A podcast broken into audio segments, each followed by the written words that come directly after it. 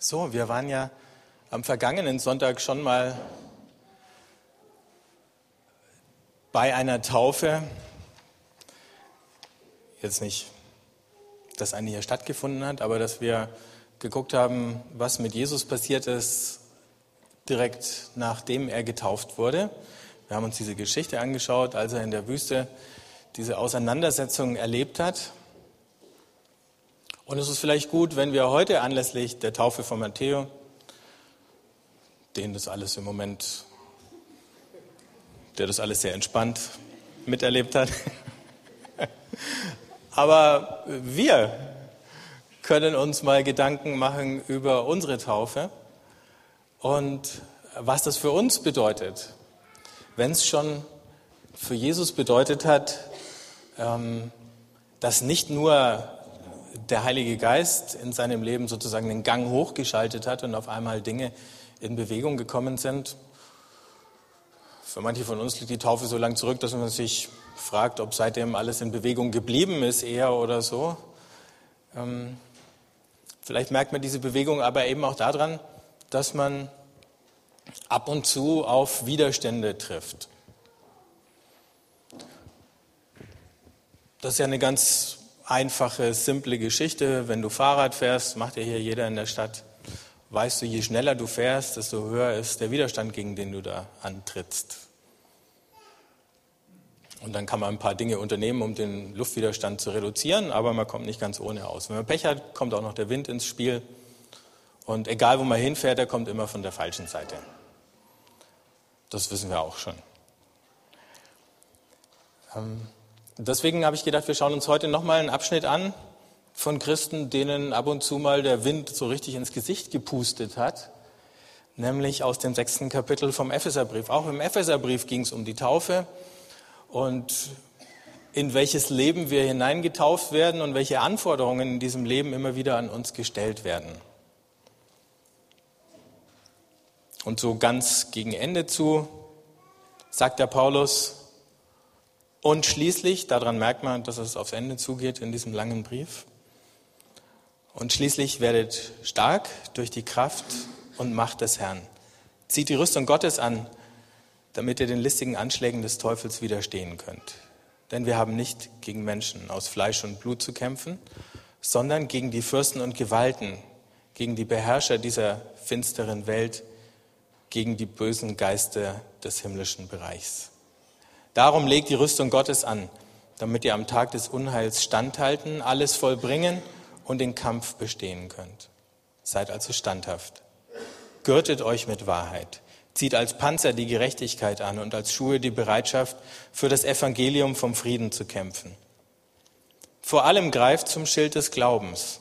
Mit ihm könnt ihr alle feurigen Geschosse des Bösen auslöschen.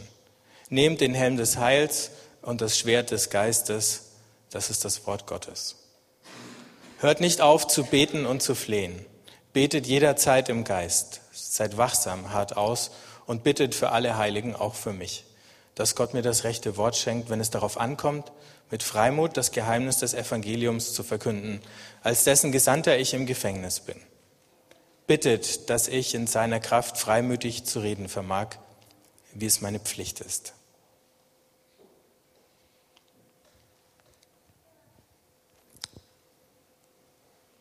Was für ein Kampf ist es, von dem Paulus hier denn spricht?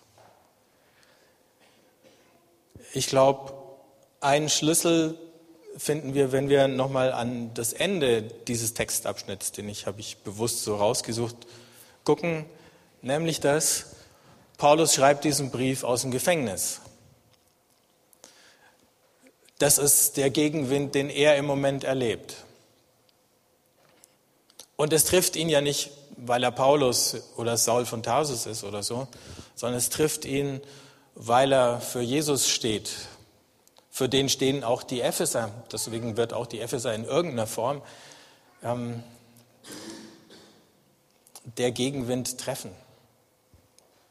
Auch die werden auf Widerstände treffen, wenn nicht in der Form, dass sie ins Gefängnis geraten, dann vielleicht in einer anderen. Ähm, Paulus ist immer wieder angeeckt mit der Botschaft und eben auch mit diesem Verdacht, dass er Aufruhr sät, sei es in der jüdischen Synagoge oder sei es eben unter den Händlern, die die Götzenbildchen verkaufen in Ephesus als Geschäftsschädigung.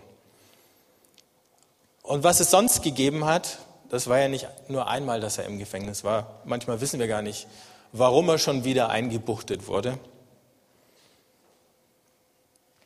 Worum dreht sich also dieser Kampf, wenn schon sozusagen das große Imperium, das römische Reich, auf so einen kleinen Paulus zurückschlägt oder zumindest eben der Stadtrat von so einer großen Stadt wie Ephesus ihn festnehmen lässt. Ganz am Anfang von diesen paar Versen haben wir gelesen, ich lese es euch nochmal vor, denn wir haben nicht gegen Menschen aus Fleisch und Blut zu kämpfen, sondern gegen die Fürsten und Gewalten, gegen die Beherrscher dieser finsteren Welt, gegen die bösen Geister des himmlischen Bereichs. Man kann auch sagen, die bösen Geister in der Luft, so hat man sich das damals vorgestellt, oder noch ein bisschen besser in der Atmosphäre.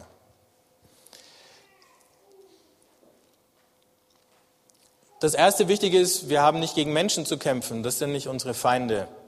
Paulus ging es immer darum, Menschen zu gewinnen, egal wen. Egal wie freundlich oder feindselig sie sich ihm gegenüber verhalten haben. Das ist immer wichtig, sich ins Gedächtnis zu rufen, weil es ja auch ganz andere Sachen gibt. Ich weiß nicht, ob ihr es mitbekommen habt, da mal ein ganz banales Beispiel zu nehmen. Ähm, nach diesem unglückseligen Foul von Kevin Prince Boateng gegen Michael Ballack, das uns möglicherweise den Weltmeistertitel kostet. Da hat es ja hier eine Hasswelle gegen diesen Deutsch-Ghanaer, der in Berlin geboren wurde, gegeben, der sicher ein bisschen krass gefault hat. Und da gab es äh, schnell zum Beispiel auf Facebook eine Gruppe, ich weiß gar nicht mehr, wie sie hieß, aber voller ähm, böser Worte und Beschimpfungen äh, gegen den Typen, der vielleicht ein bisschen grob und vielleicht ein bisschen arrogant ist, aber vielleicht sind wir das auch ab und zu mal. Als würden wir gegen Menschen kämpfen. Und Paulus sagt, wir kämpfen nie gegen Menschen. Das ist das allererste, was man da mitnehmen will. Manchmal kann man sich ja in so Kriegsrhetorik dermaßen reinsteigern, dass man dann auf alles zielt, was sich bewegt. Ähm, eigentlich sagt der Paulus, wir zielen auf gar nichts, was sich zumindest für uns sichtbar bewegt. Aber möglicherweise bewegt sich unsichtbar was. Da ist es dann schwer drauf zu zielen, aber vielleicht kann man sich dagegen schützen. Dem muss man ein bisschen nachgehen. Also, es ist irgendwie sowas wie ein vergiftetes Klima. Das Klima zwischen Deutschland und England wird heute auf eine harte Probe gestellt. Aber es gibt andere Beziehungen, in denen ist das Klima schon längst vergiftet. Es gibt ganze Nachbarschaften, in denen ist das Klima vergiftet. Wir machen uns zum Teil Sorgen darüber, dass das Klima in unserem ganzen Land sein könnte. Dicke Luft, schlechte Luft, ähm, Keime in der Luft, Epidemien, die rumgehen. Irgendwie so ähnlich muss man sich das vorstellen, wie persönlich diese Kontrahenten, von denen Paulus da redet, Mächte und Gewalten, Herrschaften und so weiter, äh, zu verstehen sind, ist ganz schwer aus diesen Begriffen herauszulesen. Manche Leute legen ja großen Wert darauf, sich den Teufel als Person vorzustellen. Ich stelle mir lieber als Unperson vor. Das sagt man ja auch manchmal. Ist eine Unperson. Ähm, sicher irgendwie gibt es Dinge, die nicht so zufällig passieren, sondern die so planmäßig oder intelligent auf uns wirken, weil sie uns dermaßen aus dem Takt, aus dem Tritt und aus dem Rhythmus bringen können in unserem Leben. Ähm, dass man damit rechnen muss, dass es nicht einfach nur sozusagen Chaos, dem wir entgegenstehen, sondern irgendwie eine Form von intelligenten oder organisierten Widerstand, auf den wir treffen. Und wahrscheinlich hat jeder mal irgendwie eine Geschichte erlebt, wo er gesagt hat, ausgerechnet jetzt, wo ich zum Beispiel den Entschluss gefasst habe, mich mal zu überwinden oder mal für irgendjemand anderes was Gutes zu tun. Ausgerechnet jetzt stoße ich auf ein Hindernis nach dem anderen. Warum ist es so? Und gleichzeitig fragen wir natürlich Gott, hey, warum lässt du das zu? Also ich meine, du könntest mir ein paar Hindernisse in den Weg stellen, wenn ich dabei bin, irgendwas Blödes zu machen. Aber warum lässt du zu, dass ich auf Hindernisse treffe in dem Moment, wo ich dabei bin, was Gutes zu tun und das Richtige zu machen? Das ist doch irgendwie verrückt. Denn es ist ja Gott, der zulässt, dass wir in solche Situationen kommen. Es ist ja nicht so, als wäre Gott die Kontrolle entglitten. Aber es ist eben auch Gott, der zulässt, dass die Welt in, sagen wir mal, einem sehr schwierigen, manchmal beklagenswerten Zustand ist. Also, wir müssen uns gegen diese Widerstände durchsetzen. Ich bin neulich mit einem Freund spazieren gegangen und äh, wir treffen uns ab und zu, trinken Kaffee, machen einen langen Spaziergang, am Ende beten wir füreinander. Dann fahren wir wieder nach Hause. Und dann haben wir so ein bisschen hin und her erzählt und als es dann ans Beten ging, habe ich zu ihm gesagt, sag mal, warum ist es eigentlich manchmal so schwer, das Richtige zu tun? Da hatte ich erzählt von der Sache, wo ich am Kämpfen war und äh, gemerkt habe, ich weiß eigentlich, was richtig ist, aber es ist so schwer, das auch zu tun. Als bäumt sich in mir was dagegen auf. Und dann hat er einfach nur gesagt, frag doch mal einen Alkoholiker. Und ich habe mir gedacht, okay, ich verstehe schon, was du sagen willst. Ähm, es gibt eben Schwachpunkte oder Wundepunkte und an denen sind wir versuchbar, angreifbar. Ich glaube aber manchmal ist in dem Moment der Kampf schon halb gewonnen, wo wir merken, dass er stattfindet meistens geht er verloren, wo wir überhaupt nicht merken, dass er stattgefunden hat. Ich möchte euch mal einen kleinen Absatz vorlesen von dem englischen Schriftsteller D.H. Lawrence. Der hat das 1923 geschrieben, zehn Jahre bevor Hitler an die Macht gekommen ist. Zwölf Jahre, ja, Schmarrn,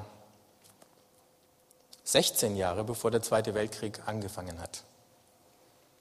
Der war nach Deutschland gefahren und schreibt jetzt, in der Nacht spürt man, wie sich in der Dunkelheit seltsame Dinge regen.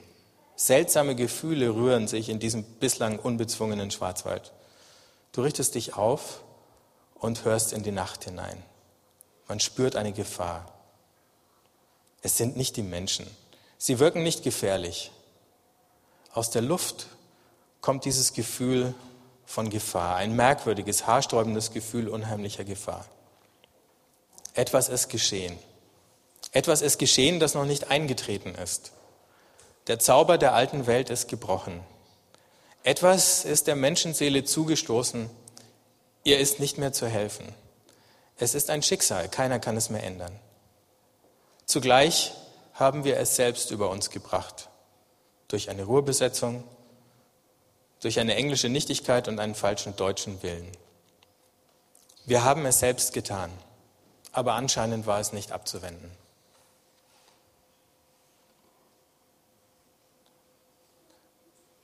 Bei manchen Dingen sieht man natürlich erst in der Rückschau, ähm, wie sehr jemand den Nagel auf den Kopf treffen kann.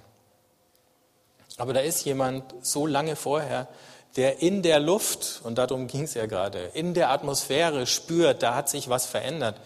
Und er weiß noch hat es keine richtigen Ereignisse zur Folge gehabt, aber es werden jetzt, von jetzt ab Dinge passieren und die werden alle in eine ganz fürchterliche Richtung laufen. Und da spricht es ja nochmal an, diesen Konflikt zwischen Deutschland und England. Ähm, und natürlich kann man heute in der Rückschau sagen, ja, natürlich, da gab es äh, Entwicklungslinien und so weiter.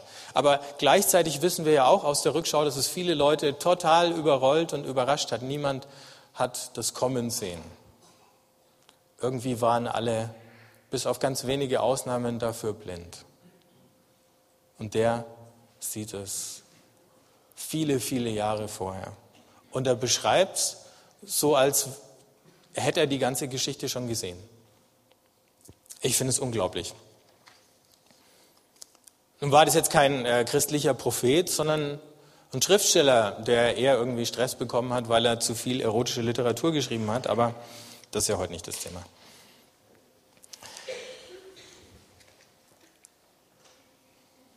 Aber was er gesehen hat, hat ihn auch irgendwie zutiefst schockiert. Das kann man aus diesen Zeilen auch rausnehmen. Ne?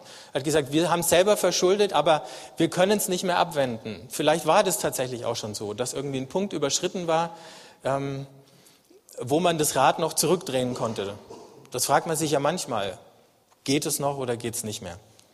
Aber vielleicht, vielleicht hat er einfach auch nur dieses Szenario im Geist schon gesehen und war davon dermaßen überwältigt, dass er sich völlig ohnmächtig dagegen gefühlt hat.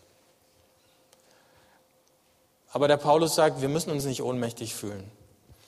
Es gibt Waffen, mit denen wir uns schützen können. Es gibt Waffen, mit denen wir dagegenhalten können. Und dann fängt er an, von dieser Rüstung zu erzählen. Und das ist die Rüstung eines römischen Legionärs. Und die römische Legion war damals die durchschlagkräftigste Militärformation auf dem Angesicht der Erde. Ähm, vor der haben alle Gegner gezittert. Und zu dem Zeitpunkt, als es geschrieben hat, haben die Römer auch noch keine großen Niederlagen einstecken müssen. Die kamen erst ein paar hundert Jahre später. Und dann beschreibt er oder nimmt er sozusagen das Bild eines römischen Legionärs. Das hat jeder vor Augen. Man sieht die, wenn man in den großen Städten ist, sieht man die Garnisonen täglich durch die Straßen laufen, die Soldaten irgendwo Wache stehen.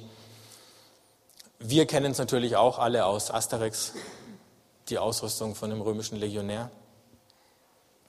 Und dann beschreibt er so die einzelnen Gegenstände. Und vielleicht ist der Zusammenhang zwischen dem einzelnen Teil der Rüstung und dem Begriff, den Paulus damit verbindet, gar nicht so wichtig, ähm, sondern vielmehr wichtig zu sehen, was für Begriffe Paulus da verwendet. Nämlich lauter positive Begriffe, wenn er hinter mich schaut. Er redet von Wahrheit, er redet von Gerechtigkeit, er redet von Einsatzbereitschaft. Da ist vielleicht kein Zufall, dass es mit den Schuhen zu tun hat und den Füßen. Du musst dich ja bewegen können. Er redet von Glaube. Er redet von Heil. Das ist ein Begriff, in den unglaublich viel reingehört. Und dann von dem Wort Gottes. Von dem hatten wir es ja letzte Woche auch schon mal kurz. Wir sagen ja manchmal, du musst Feuer mit Feuer bekämpfen.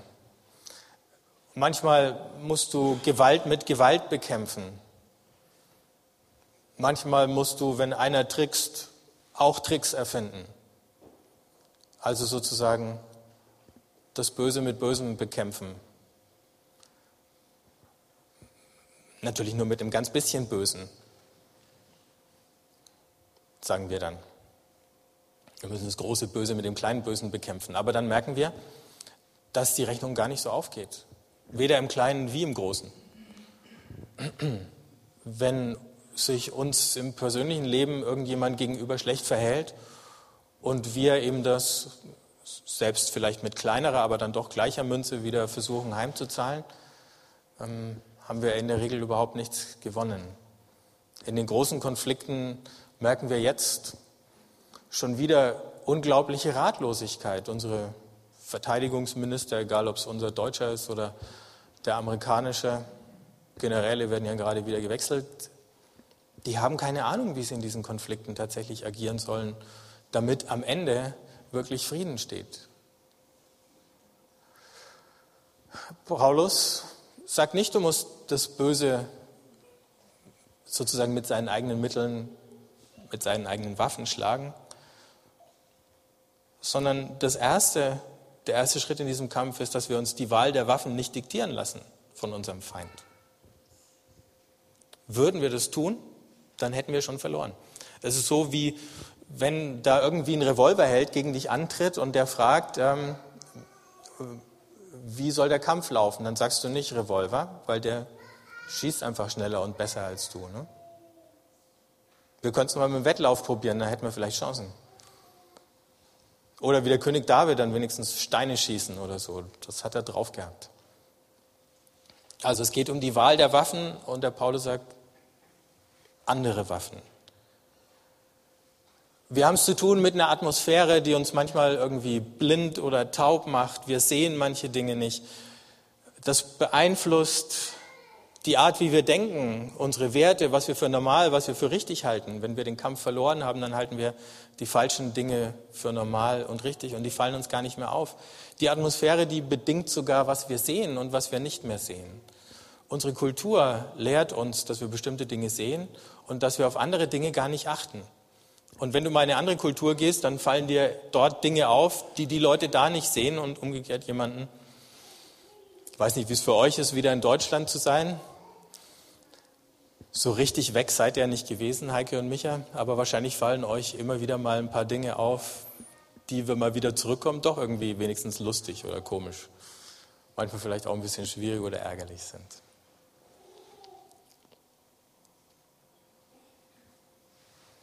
Also diese Atmosphäre bestimmt, was wir sehen, was wir für normal halten, was wir für richtig halten. Und dann braucht es gar keinen Zwang mehr, um mich zu irgendwas zu bringen. Das war ja auch das Schlimme im Dritten Reich. Leute haben in der Überzeugung, dass das irgendwie richtig oder zumindest irgendwie notwendig und unausweichlich und unumgänglich ist, bestimmte Dinge getan. Und heute tun wir wieder bestimmte Dinge und sagen, es geht halt nicht anders. Ähm, man muss ja irgendwo arbeiten, man muss ja von irgendwas leben, dann fragen wir vielleicht nicht ganz so nach, welche Folgeerscheinungen unser Konsum ähm, hat oder welche Folgewirkungen die Dinge, die wir machen oder produzieren oder so. Für die meisten Leute, die bei BP gearbeitet haben,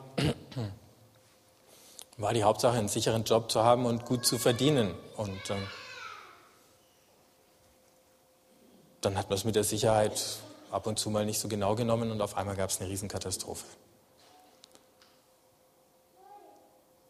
Und man fragt sich dann rückblickend wieder, wie konnten die so doof sein, wie konnten die so blind sein? Aber es waren einfach die festen Bahnen, in denen die Gedanken gelaufen sind, die Sachen, die man für normal gehalten hat oder für vertretbar. Und hinterher stellt man fest, das war es nicht. Also schauen wir nochmal. Ups, Bodo, wir müssen nochmal zurück. Danke. Schauen wir nochmal, was sagt denn Paulus, womit wir kämpfen? Mit der Wahrheit. Leider hat er jetzt gar keine Anwendungsbeschreibungen mitgegeben. Das hätte mich jetzt interessiert, Paulus, wie meinst du das mit der Wahrheit? Meine Wahrheit, deine Wahrheit? Wessen Wahrheit? Wollte der Pilatus schon wissen? Äh, heißt es, ich sage einfach allen Wutsch die Wahrheit ins Gesicht, ob sie sie hören wollen oder nicht? Wahrscheinlich nicht. An einer anderen Stelle im Epheserbrief sagt er, wir sollten die Wahrheit in Liebe sagen. Aber die Wahrheit sagen, vielleicht auch die Wahrheit dann sagen, wenn sie uns nicht populär macht. Und bevor wir die Wahrheit sagen, müssen wir sie erstmal überhaupt an uns selber ranlassen. Vielleicht uns erstmal sagen lassen von jemand anders. Oder uns selber ab und zu mal wieder sagen. Gerechtigkeit. Wir könnten das ganze Ding jetzt ganz einfach machen und sagen, ja, durch Jesus sind wir ja gerecht. Abgehakt, erledigt. Nein, aber Gerechtigkeit will ja ausgelebt werden. Das heißt, die Frage ist, werde ich anderen Leuten gerecht in der Art und Weise, wie ich mit ihnen umgehe? Dann die Einsatzbereitschaft. Ich war gestern bei einer Gruppe in der Nähe von Stuttgart. Die haben sich gerade Gedanken gemacht über diesen Vers, wo Paulus schreibt, wir sind Botschafter an Christi Stadt aus dem zweiten Korintherbrief. Und dann haben sie vom Auswärtigen Amt äh, so eine Präsentation aus dem Internet gezogen, da geht es über den diplomatischen Dienst. Und wenn du in den diplomatischen Dienst gehst, steht da drin, wir sind mobil. Ähm, wir sind bereit, uns alle zwei bis drei Jahre irgendwohin versetzen zu lassen. Und irgendwohin heißt er in ein anderes Land. In wieder ein anderes Land. Manche von euch haben das auch schon hinter sich, mal für zwei oder drei Jahre in ein anderes Land oder in eine andere Stadt gegangen zu sein. Ähm, aber was hier der Paulus sagt, ist ja diese Grundbereitschaft, dass jetzt nicht unbedingt immer in dem geografischen Sinn nur, aber sich von Gott in Bewegung setzen oder halten zu lassen. Ne? Manchmal würden wir uns so gern niederlassen, wir würden uns ausruhen, wir würden gern die Beine hochlegen, würden gerne eine ruhige Kugel schieben und dann hat Gott wieder irgendwie eine nervige Idee. Ähm, irgendwelche Leute, die er uns über den Weg schickt. Ähm, und ab und zu wird es anstrengend mit denen. Manchmal ist es ja nett, aber nicht immer leider. Oder es gibt irgendwo was, wo du merkst, du wirst eigentlich gebraucht und du versuchst jetzt vor dir selber eine Ausrede zu finden und dann sagt der Paulus, hier, zieh diese Schuhe an. Und schau mal, dass deine Füße sich dahin tragen, wo Gott dich brauchen kann. Glauben.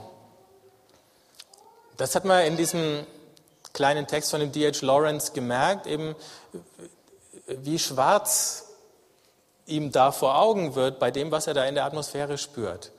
Und manchmal ist es bei uns ja auch so, wir sehen irgendwie ein Hindernis und wieder, das kann eins in unserem persönlichen Leben sein, eine Krankheit, ähm, eine schwierige Situation in der Familie, eine schwierige Situation im Beruf oder so, die, scheint, plötzlich so unüberwindlich groß. In der Offenbarung des Johannes hat er sehr so eine Vision, da kommt dieses Tier, das immer für den Widerstand in der Welt gegen Gott steht und irgendwann sagen dann die Menschen, dieses Tier ist so gewaltig, wer kann ihm widerstehen? Das ist genau dieser geistliche Kampf. Ähm, wenn wir anfangen, uns so ohnmächtig zu fühlen, wenn wir sagen, da kann man nichts machen. Und deswegen sagt der Paulus, nimm diesen Schild des Glaubens. Denn der Glaube sagt, erstens, Gott kann immer was machen. Zweitens, mit Gott zusammen kann auch ich was machen. Und egal, ob das nur ein Tropfen auf einen heißen Stein zu sein scheint, egal, ob das nur so eine Kleinigkeit ist wie dieses kleine Steinchen, das der König David, als er noch kein König war, dieser Hirtenjunge David in seiner Schleuder hatte, egal, du kannst es nehmen und schieß doch mal auf den Riesen. Und äh, wenn uns die Geschichte im Großen wie im Kleinen einiges lehrt über die letzten Jahre, dann es sind ein Haufen Riesen gestolpert. Und manchmal war es nur ein Stein, den sie abbekommen hatten. Aber das ist die Sicht des Glaubens, zu sagen, ich habe nur einen Stein, aber der Stein ist genug. Das Heil, das ist ja im Deutschen ganz heikler Begriff. Aber ursprünglich ist das der griechische, die griechische Entsprechung für das hebräische Shalom. Und das ist sowas wie umfassender Frieden und umfassendes Wohlbefinden, heile Beziehungen zu anderen Menschen, zu uns selber, zu Gott. Und dann kommt er am Ende mit dem Schwert. Dieses Bild greift der Hebräerbrief dann nochmal auf und sagt, das Wort Gottes ist wie ein zweischneidiges Schwert. Aber manchmal muss man tatsächlich unterscheiden und das Schwert, das schneidet, das trennt irgendwas durch. Stellen wir uns besser nicht vor, was, sagen wir, vielleicht nachdem es nachher Essen gibt, einen großen Leberkäse oder so, schneidest ihn mit deinem Schwert, ausnahmsweise. Und dann scheide das, diesen Leberkäse in zwei Teile, schneide das in zwei Teile. Manchmal brauchen wir irgendwie eine Möglichkeit, in diese Atmosphäre, die so stickig ist und so erdrückend, die uns den Glauben oder den Mut oder die Hoffnung raubt, irgendwie ein Loch zu machen. Und wie, wie machen wir das? Ne? Löcher in die Luft zu schlagen, das können viele. Aber wie kann man da irgendwie dafür sorgen, dass ähm, frischer Wind in unsere Gedanken reinkommt, dass unser Glaube wieder was hat, woran er sich orientieren, wo er festhalten kann, was ihm Nahrung gibt, was ihm Auftrieb gibt. Und dann sagt Paulus, das ist das Wort Gottes. Und wir erinnern uns an Jesus, der dann in der Versuchungsgeschichte immer wieder die Bibel zitiert, obwohl er sie auch zitiert bekommt, aus dem Mund des Versuchers und sich dagegen wehrt. Jetzt meint Paulus nicht unbedingt, dass wir uns alle T-Shirts mit Bibelsprüchen drucken müssen, ähm, dass wir die ganze Stadt voll Bibelplakate pappen müssten und so weiter. Also gar nicht so sehr christliche Propaganda oder was, sondern mehr, dass wir dieses Wort tatsächlich verinnerlichen. Und dann passiert was, was er dann gegen Ende nämlich beschreibt, dass uns, wenn das passiert und wenn der Glauben in uns wächst, dann ist die erste Geschichte, in der sich der Glaube wieder äußert, dass wir Hoffnung haben und die setzt sich um ins Gebet, dass wir anfangen, Gott dafür zu bitten, dass sich die Dinge ändern, von denen wir merken, sie machen uns krank und sie machen andere krank. Und dann sind wir dabei, dass wir agieren statt reagieren. So, jetzt brauchen wir die nächste Folie. Manchmal kann man sich diese geistliche Auseinandersetzung fast besser vorstellen, nicht als so ein militärisches Ding, weil wir dann immer sozusagen menschliche Gestalten vor uns sehen, sondern eher sowas wie ein Kampf gegen Viren und Parasiten. Da reden wir ja auch ganz ungeniert von einem Kampf. Ne? Ich habe ähm, bei uns im Garten einen Krieg geführt gegen Blattläuse zum Beispiel. Da darf man dann so richtig martialisch sein. Ich habe ihnen die Nachschubwege abgeschnitten. Ähm, und vielleicht ist es ein bisschen entspannter, wenn man diese geistliche Auseinandersetzung auch mal so sieht. Da sind irgendwie Viren oder Parasiten. Ab und zu äh, kommst du aus dem Waldheim und hast eine Zecke irgendwo und dann holst du dir halt die Pinzette oder die Zange und dann geht es der Zecke an den Kragen. Vielleicht müssten wir das auch ab und zu mal so machen, sagen, wenn du von der Arbeit heimkommst oder wenn du den Fernseher ausschaltest, das ist ja nicht immer nur die Arbeit oder so, oder wenn du eine besonders blöde Auseinandersetzung hattest, setz dich hin und guck mal, wo in deinen Gedanken gerade sozusagen die Zecken sich wieder äh, festgebissen haben und dann machst du sie raus. Paulus hat uns, das habe ich schon gesagt, eine Positivliste gegeben, eben was macht uns stark und was macht uns gesund, wo, wie werden wir widerstandsfähig, sodass wir durch solche Sachen durchgehen können, ohne dass es uns komplett fertig macht. Und er redet von sowas wie Prävention. Er sagt, hey, wenn du am Ball bleibst, und das kennen wir jetzt beim Fußball, ne? ähm, wenn du das Spiel laufen lässt, dann macht der Gegner das Spiel. Aber wenn du am Ball bleibst, dann machst du das Spiel. Das mag anstrengend sein, aber die Aussichten auf Erfolg sind deutlich besser, wenn du das Spiel machst. Also sagt Paulus, Leute, wir machen das Spiel. Und dann am Schluss zusammenstehen. Er sagt, er ist im Gefängnis, die können jetzt nicht alle ins Gefängnis kommen, aber wenigstens durch das Gebet sind sie miteinander verbunden. Und in den Briefen schreibt Paulus immer wieder mal ganz rührend darüber, wie wichtig das für ihn ist, zu wissen, die denken an ihn und die beten für ihn und er steht da nicht alleine. Und umgekehrt sagt er, und ich denke an eure Kämpfe und ich bin im Geist bei euch und ihr steht da nicht alleine. Aber was wir brauchen, ist, dass wir einander immer anfeuern. Wenn einer sagt, mir geht's schlecht, ich bin verwundet, ich bin müde, dass die anderen sagen, ja, aber bitte, Hör nicht auf zu kämpfen. Hab Mut, es wird wieder besser. Lass uns miteinander da durchgehen. Was ist das Ziel von diesem Kampf? Ganz kurz. Wollen wir sowas wie die Lufthoheit haben? Man wird ja, redet ja ab und zu mal von der Lufthoheit über den Stammtischen und meint dann sowas wie äh, Meinungsführer zu werden. Aber meistens wird man das ja nur auf Kosten von irgendwelchen plumpen Parolen. Vielleicht kann man sagen, es geht um sowas wie eben eine Klimaverbesserung, diese gefallenen Mächte, die unser Denken da ständig beeinflussen, ob es jetzt solche Sachen sind wie der Nationalismus oder einfach nur eben unsere Konsumkultur, ähm, die uns einfach nur so klein denken lässt, dass unsere Frage ist, was bringt es mir? Und wenn es mir nichts bringt, dann ist schon wieder uninteressant. Das alleine ist schon so ein Gedankenfilter, gegen den man sich wehren muss. Oder das allein ist so eine atmosphärische Geschichte, die wir überwinden müssen, wenn wir nicht in eine ganz falsche Richtung geprägt werden wollen. Aber ein anderes Leben, ein Leben, wo ich tatsächlich versuche, mal Anteil zu nehmen an dem, wie es jemand anders geht, auch wenn es mich vielleicht was kostet oder anstrengt, das muss erstmal vorstellbar sein. Vielen kommt es ja gar nicht in den Sinn. Und deswegen ist diese Auseinandersetzung so wichtig. Deswegen ist auch wichtig, dass einige sie gewinnen und dass an denen irgendwie sichtbar wird, wie es aussehen könnte. Und dann Hoffnung zu finden statt Ohnmacht, das ist ein Ziel. Und schließlich, und auch das ist wichtig jetzt in Zeiten von Religionskriegen, dieser geistliche Kampf ist eben kein Religionskrieg. Und beten ist was völlig anderes als Fatalismus und Fanatismus. Manchmal haben wir den Eindruck, du kannst nur zwischen diesen zwei Polen wählen. Fatalismus, du lässt einfach alles laufen, es kommt, wie es kommt. Kann man eh nichts machen. Und Fanatismus, völlig verbissen, ähm, sich in irgendeinen Kampf zu stürzen und eben auf alles zu schießen, was sich bewegt. Paulus sagt, das eine ist so falsch wie das andere. Aber wenn ihr betet, dann seid ihr auf jeden Fall schon mal auf der richtigen Spur.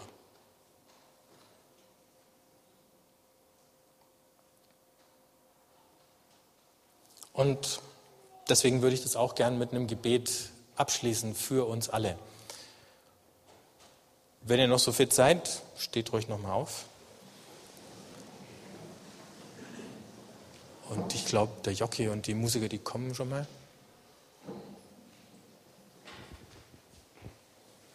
Genau, also lasst uns beten.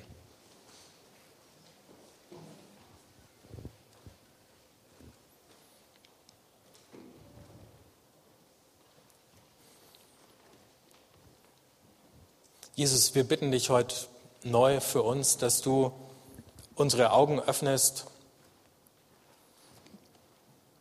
da wo unser Blick getrübt worden ist und wir uns selber, dich und die Welt um uns her schon nicht mehr so sehen können, wie sie tatsächlich ist.